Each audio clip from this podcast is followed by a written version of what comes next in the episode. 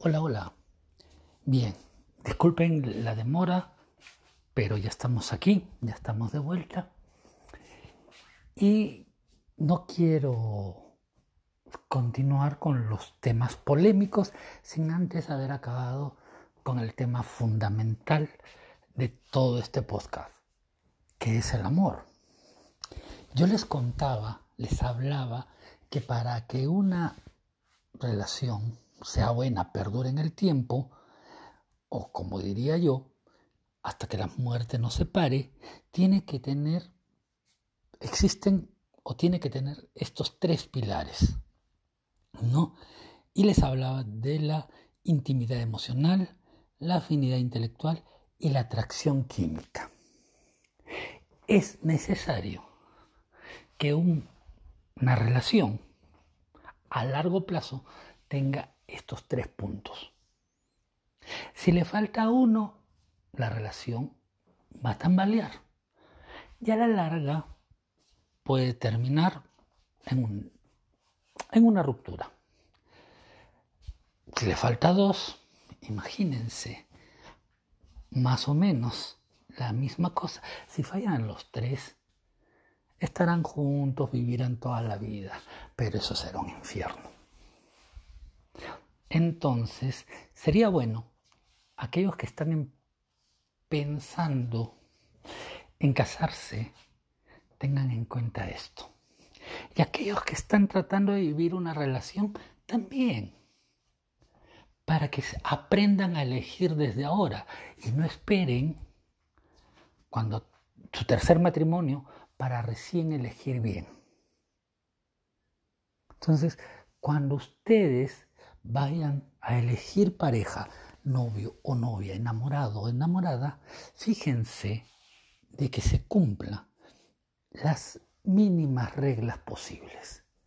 Entonces, para que una relación sea duradera en el tiempo, tiene que haber intimidad emocional, afinidad intelectual y atracción química. Pero eso no es todo. ¿Ok? es necesario. Eso es la base. Tiene que haber otras cosas más. Porque si hay todos esos tres puntos y faltan muchas de las otras cosas, pueden ser superables. Pero algunos se darán por vencido más rápido y, y tirarán la toalla. Entonces, aquí voy a ponerle tres, tres aspectos importantes para que la relación perdure y que se deberían tomar en cuenta. Estos pueden faltar, pueden faltar, pero lo recomendable es que estén presentes, porque eso ayudará a que nuestra relación cada vez sea mejor, podamos vivir en armonía y podamos tener una familia feliz. Y creo que esa es la meta de toda persona, no ser felices. Si no somos felices, si estamos sufriendo, si este mundo nos parece, no sé, de lo peor, porque no sabemos cuál es nuestro lugar, hay que empezar a preocuparse. Porque estás aquí para ser feliz. No hay que esperar la otra vida. Aquí es donde tienes que ser feliz. Pero bueno, bueno, ya, no me extiendo. Entonces, ¿Qué es lo que vamos a ver ahora? Estos complementos, tres también, tres complementos para una vida de relación duradera y saludable. El primer punto, temperamentos opuestos. El segundo, estilo de vida similar. El tercero, realización independiente. ¿Qué es eso? ¿Con qué se come? Ahorita lo explicamos. Empezamos con temperamentos opuestos. Si tu, temperamento es tímido, te conviene estar con una persona extrovertida. Al derrochador debería tener una pareja ahorrativa. La competitiva, el competitivo, será feliz con alguien cooperativo. Cuando dos personas que tienen caracteres iguales, se juntan, estarán en mutuo enfrentamiento, porque pensarán que están compitiendo y cada uno querrá ser el protagonista. En cambio, si el temperamento, en, temperamento son opuestos, ambas personas se complementarán y, enriquecerán mutuamente. Ahora, esto no hay que tomarlo al pie de la letra, ni a extremos, ¿no? Ah, él tiene el carácter fuerte, entonces como a él le gusta gritar y a mí me gusta que me griten. No. Ah, como él es autoritario, yo soy sumisa. O al revés. No. Estamos hablando del hecho de compartir, de complementarse y de aprender a jugar en equipo. Si tenemos un equipo de fútbol y todos son delanteros, ese equipo ganará los partidos, no. O de repente sí, pero le va a ser muy difícil. Lo mismo nos pasa en el matrimonio. Pueden tener el mismo carácter y pueden ser y, romper las barreras y sí, ser felices. Porque el amor es más grande. Pero va a ser difícil. Va a ser complicado. Entonces, si por ahí podemos ayudarnos, tratemos de que la persona que elijamos no tenga un carácter similar al nuestro, sino más bien tenga un temperamento opuesto para ser complemento el uno del otro. Bien, el segundo es el estilo de vida similar. ¿Cómo se come eso? Es decir, que ambos tienen que provenir de un mismo nivel socioeconómico. Hoy sí sé que me dirán, sí, pero eso no se cumple, que un rico puede querer una pobre, un pobre un rico. Y ok, ¿no? Yo me puedo enamorar de un pobre de clase, o de clase media, qué sé yo. Y van a ver, por eso les digo, esto no es indispensable, pero sí es necesario venir de estratos socioeconómicos, culturales similares. ¿Por qué? Porque si, por ejemplo, yo estoy vivo, soy millonario, vamos a empezar con el dinero, si yo soy millonario y tengo de todo y estoy acostumbrado a tener de todo, y mi novia es pobre.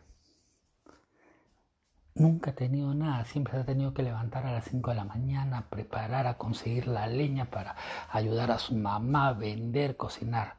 ¿Se puede enamorar? Sí, se pueden enamorar. Pero al momento de compartir, ella sabe lo que cuesta ganarse el pan y levantarse temprano y hacer las cosas. Y el esposo, por lo mismo, que ha vivido toda la vida entre lujos, no va a ser el mínimo esfuerzo. Que ella se pueda acostumbrar a la vida de él, perfecto. Pero quizás al acostumbrarse a vivir la vida de él, ella se olvide de sus raíces. Y ese es un gran problema. Por ejemplo, si él o ella viene de una familia eh, totalmente liberal, donde este, todo está permitido. Y ella o la pareja, varón o mujer, eh, es de una familia conservadora. Imagínense el choque cultural, no tanto entre las familias, porque al final ellos dejan las familias y se pueden ir, pero el grado cultural que tienen arraigado, las raíces, la forma de comportarse, la forma de ver, generará conflicto.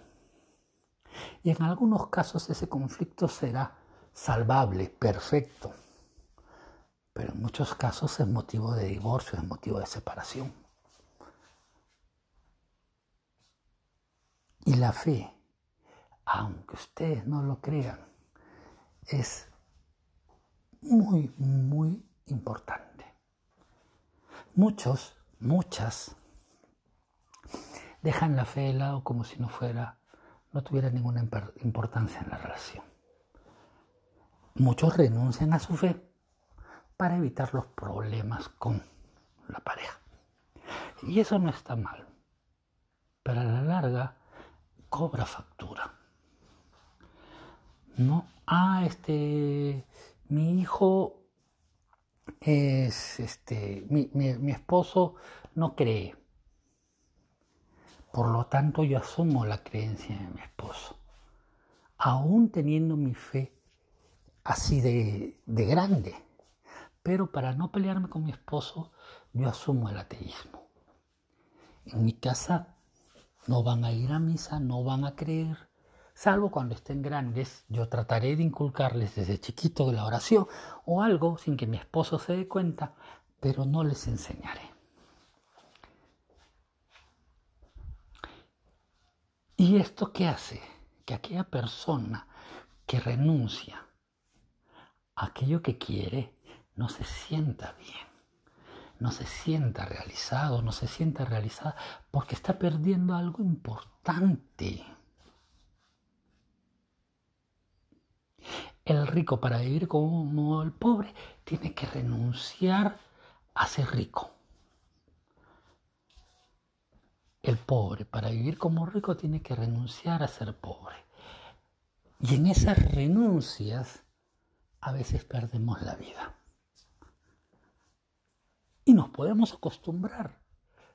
Pero como su nombre dice, acostumbrar, costumbres. No somos felices. ¿Por qué? Porque pensamos distinto. Si yo vengo de una familia donde toda la vida me han enseñado a respetar a los demás, a no pegarle a una mujer, a no robar, a no mentir, y me enamoro de alguien que en su casa su papá ha estado preso, ¿no? Eh, los valores que le han enseñado son los mínimos. si tienes que mentir, mientes, si tienes que robar, roba. La mujer no vale nada. Entonces, cuando yo me uno a esa persona con ese grado cultural, con esa relación de familia, generará un conflicto con lo que yo estoy acostumbrado a vivir. Si en mi casa yo no tomo, nadie toma, no porque nos hayan obligado, sino porque nos enseñaron que no era necesario el alcohol, y me uno a una persona que le gusta embriagarse todos los fines de semana, ¿cuál creen que pueda ser la compatibilidad? Entonces hay que tener mucho cuidado. El estilo de vida similar no manda, pero es algo que nosotros tendríamos que aprender. Y se los digo por experiencia, yo soy fraile, vivo con mucha gente de distintas culturas y es difícil adecuarse a cada uno, hasta en la comida. Yo estoy acostumbrado a comer así. No, que en mi casa hacían esto, no que esto. Entonces tienes que renunciar a muchas cosas para aprender a compartir juntos. Pero si venimos de costumbres similares, el acoplamiento será menos difícil y la vida será más llevadera y más fácil. Así que presten atención. Van dos. No temperamentos opuestos y estilo de vida similar.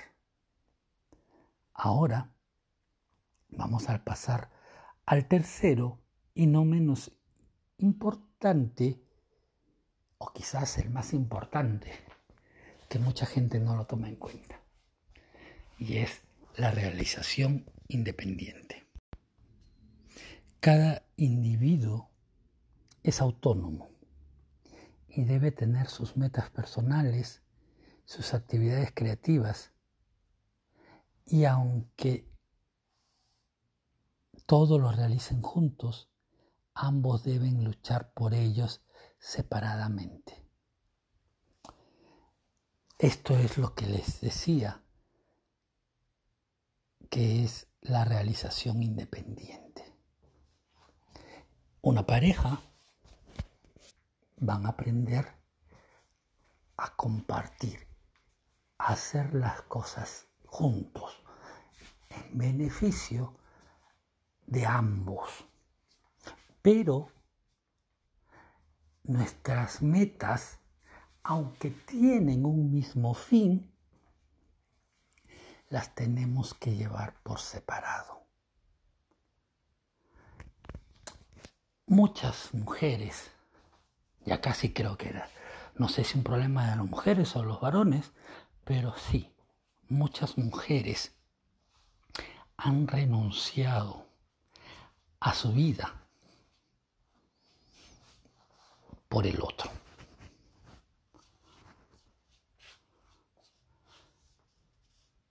A tal punto de ya no ser ellas mismas.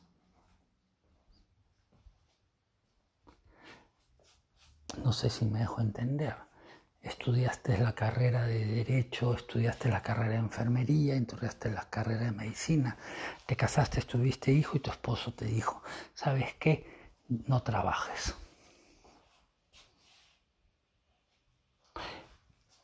Eh, eso es bueno en el sentido de que sea decisión tuya, de que sea compartido, de que nazca. No, ¿qué pasaría? Por ejemplo, estudié medicina, sí, o estudié la carrera que sea, estudié derecho, pero, aunque amo mi carrera, no, no, no es, no me llena o este, no es, me da igual si vivo para eso o no. Lo que quiero ahora es encargarme de mi familia. Lo que no quiere decir que no voy a hacer nada, no, no, sino que de lo que sé lo voy a poner a servicio de mi familia y me voy a quedar en casa atendiendo a mi hijo porque me parece que lo más importante para un niño es estar cerca de su madre y necesito ya. Bien, el, como quieran verlo. Pero es una decisión personal, no autoimpuesta, ni tampoco solo por complacer al otro. Es algo mutuamente conversado. Cuando un cónyuge, un cónyuge pone su felicidad y realización en función del otro, se crea una, una relación asfixiante similar a la que tiene un niño con sus padres. Si solo trabaja el esposo o solo trabaja la mujer. Y no se comparte, eso va a terminar en una relación como hemos visto muchas, ¿no? La mamá de ama de casa no tiene plata ni para ni para hacer sus cosas, ni para maquillarse, ni para ir a la papá, ni nada. Todo tiene que pedirlo. Como si fuera, como si fuera el hijo o la hija. ¿No? No tiene decisión. Ah, toma, acá está para la comida, le dan. Ella tiene que hacer que alcance y esto y el otro se desinteresa de la casa. Son cosas que debemos evitar. No digo que una mujer no pueda ser ama de casa, no estoy diciendo eso, estoy diciendo que si ella por decisión propia decide quedarse en casa, atender a su familia, perfecto. Lo que yo estoy tratando de decir es que no puedes sacrificar tu realización personal en beneficio solamente del otro. Es decir, yo dejo de estudiar lo que tenga o dejo de trabajar para atenderte a ti. Así que yo ya no voy a tener vida porque voy a depender de ti solamente. Ese es el peor error que cometemos. Por eso vemos mujeres maltratadas, mujeres golpeadas, asesinadas, porque no pueden zafarse de esa dependencia del varón.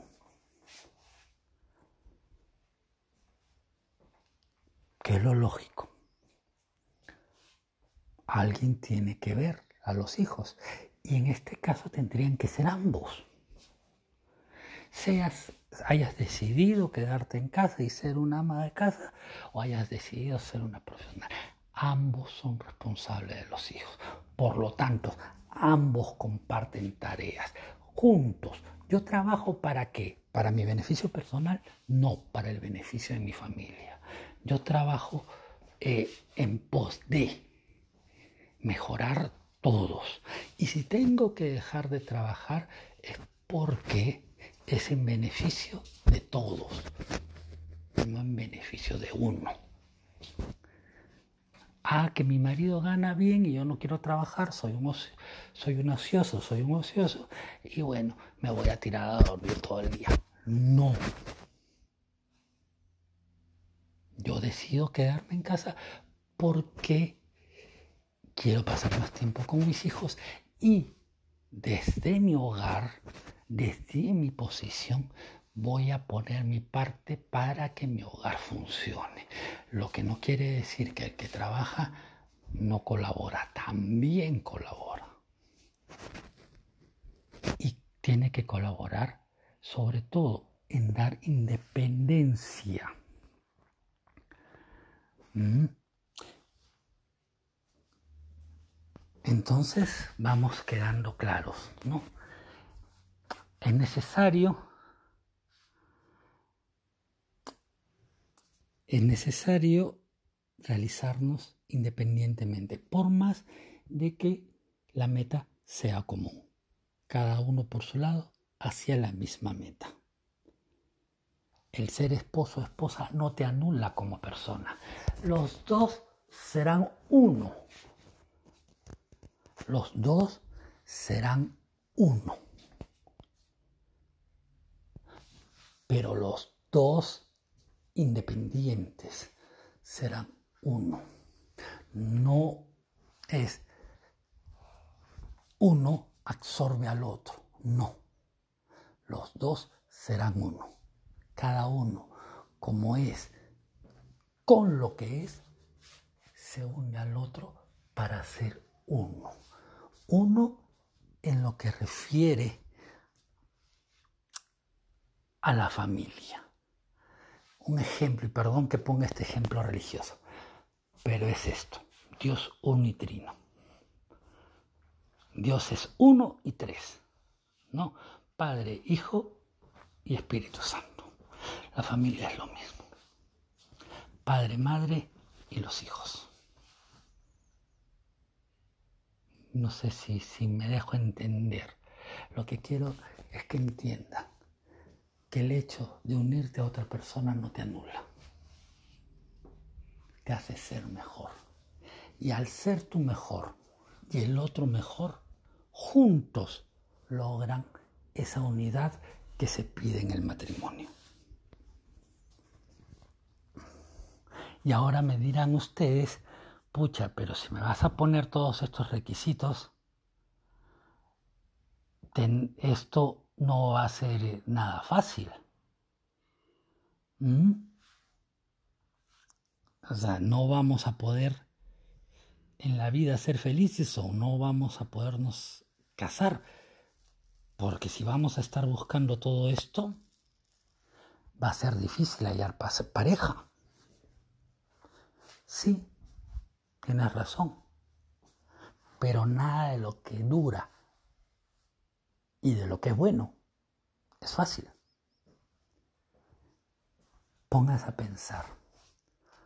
Vas a invertir todo lo que tienes en una empresa. Todo lo que tienes vas a invertir en una empresa. ¿Qué haces? Investigas, averiguas y, y ves todo lo posible para que haya los más mínimos errores que te puedan llevar a un fracaso. Bueno, mira el matrimonio como el mayor de las empresas, porque de él dependerá, o el hecho de estar con una persona, mayor de las, la mayor de las empresas, porque eso dependerá de tu felicidad. ¿Ustedes creen que aquellos están, que están con una, con otra, o aquellas que están con uno, con otro, que paran cambiando de enamorado, como si de calzón se tratara, son felices? ¿Mm? ¿Son felices? Dirán, bueno, sí he disfrutado de la vida, pero yo no he preguntado si has disfrutado. Sean sinceros, ¿son felices? ¿Son capaces al menos de hacerse esa pregunta?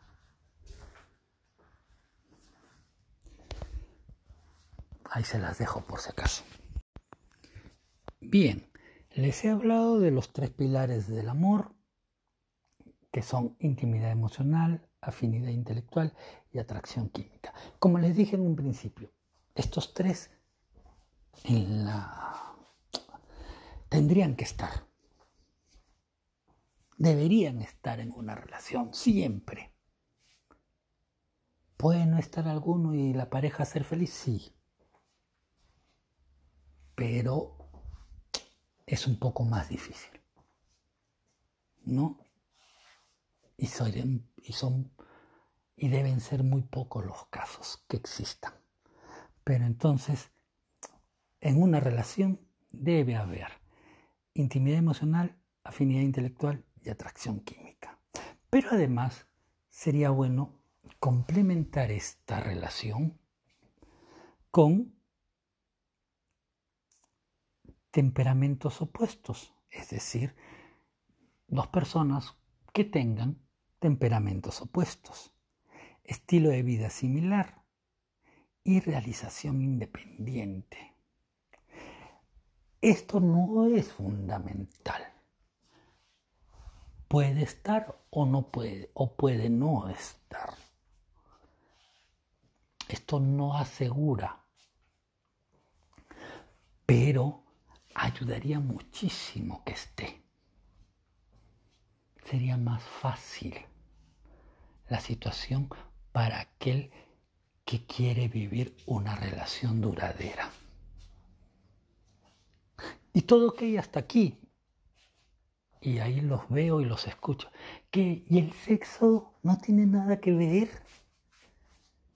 ¿Qué papel juega el sexo en la relación? ¿Qué papel juega el sexo en el matrimonio? El sexo es importante. El hecho de que una pareja, mm, ¿cómo, ¿cuál sería la palabra? Sea afín sexualmente a la otra, pues de hecho que ayuda mucho en el matrimonio. Pero aquellos que dicen que las relaciones se terminan, o la gran mayoría de las rupturas de las relaciones son por no haber acoplamiento en el acto sexual, en el sexo, es una mentira.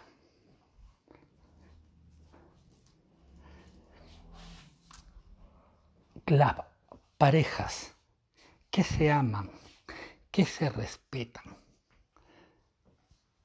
luchan por sobrellevar estas situaciones, buscan terapia sexual, este, buscan terapia sexual, ayuda con médicos para poder sobrellevar, para poder superar estos inconvenientes. Entonces, es una gran mentira que alguien diga, ah, me separo porque somos incompatibles sexualmente. Mentira. Te separas porque no amas a la otra persona. En la mayoría de los casos.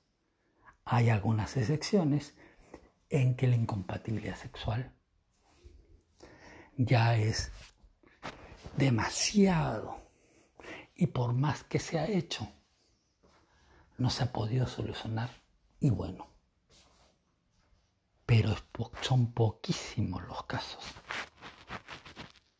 que un matrimonio, que una relación termine verdaderamente por no haber acoplamiento sexual, por no ser compatibles en el sexo.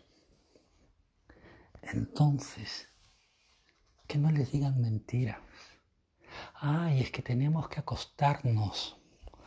Tienes que darme la prueba del amor, tenemos que tener relaciones porque este, si después no nos acoplamos en el sexo, nos vamos a terminar divorciando.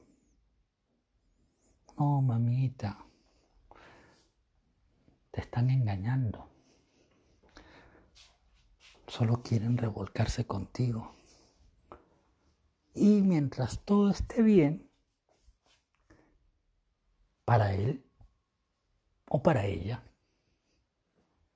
seguirán juntos.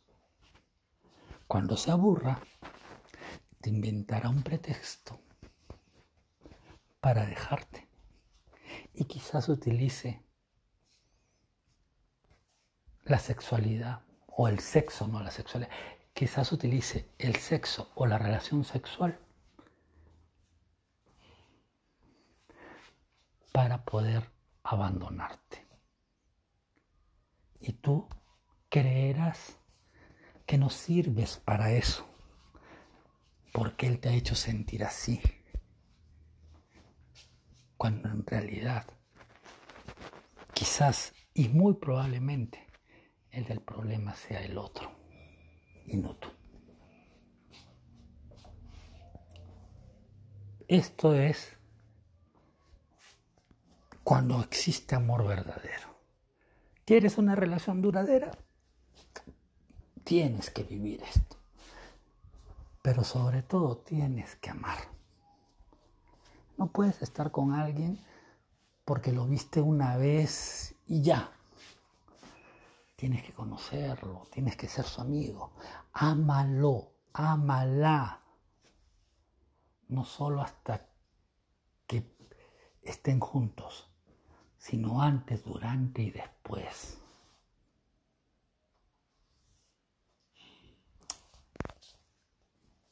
Yo conozco personas de 80, 90 años, parejas de esposos que han celebrado sus 50 años de matrimonio, que yo he ido a celebrar la renovación de sus bodas en alguna, en alguna casa y preguntarles cómo así es que están juntos y cómo así todavía se soportan.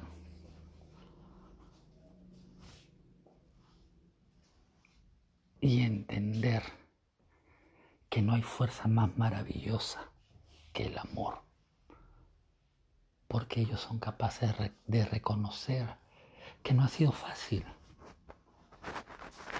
pero que ha sido bonito. Y que llegar a donde están y con los hijos y la familia que tienen es lo más hermoso que han podido vivir y lo más hermoso que pueden dejar. Entonces, si nosotros queremos ser felices, vivir felices y tener hijos felices y dejar hijos felices, pues empecemos desde ahora a ir planeando nuestro destino.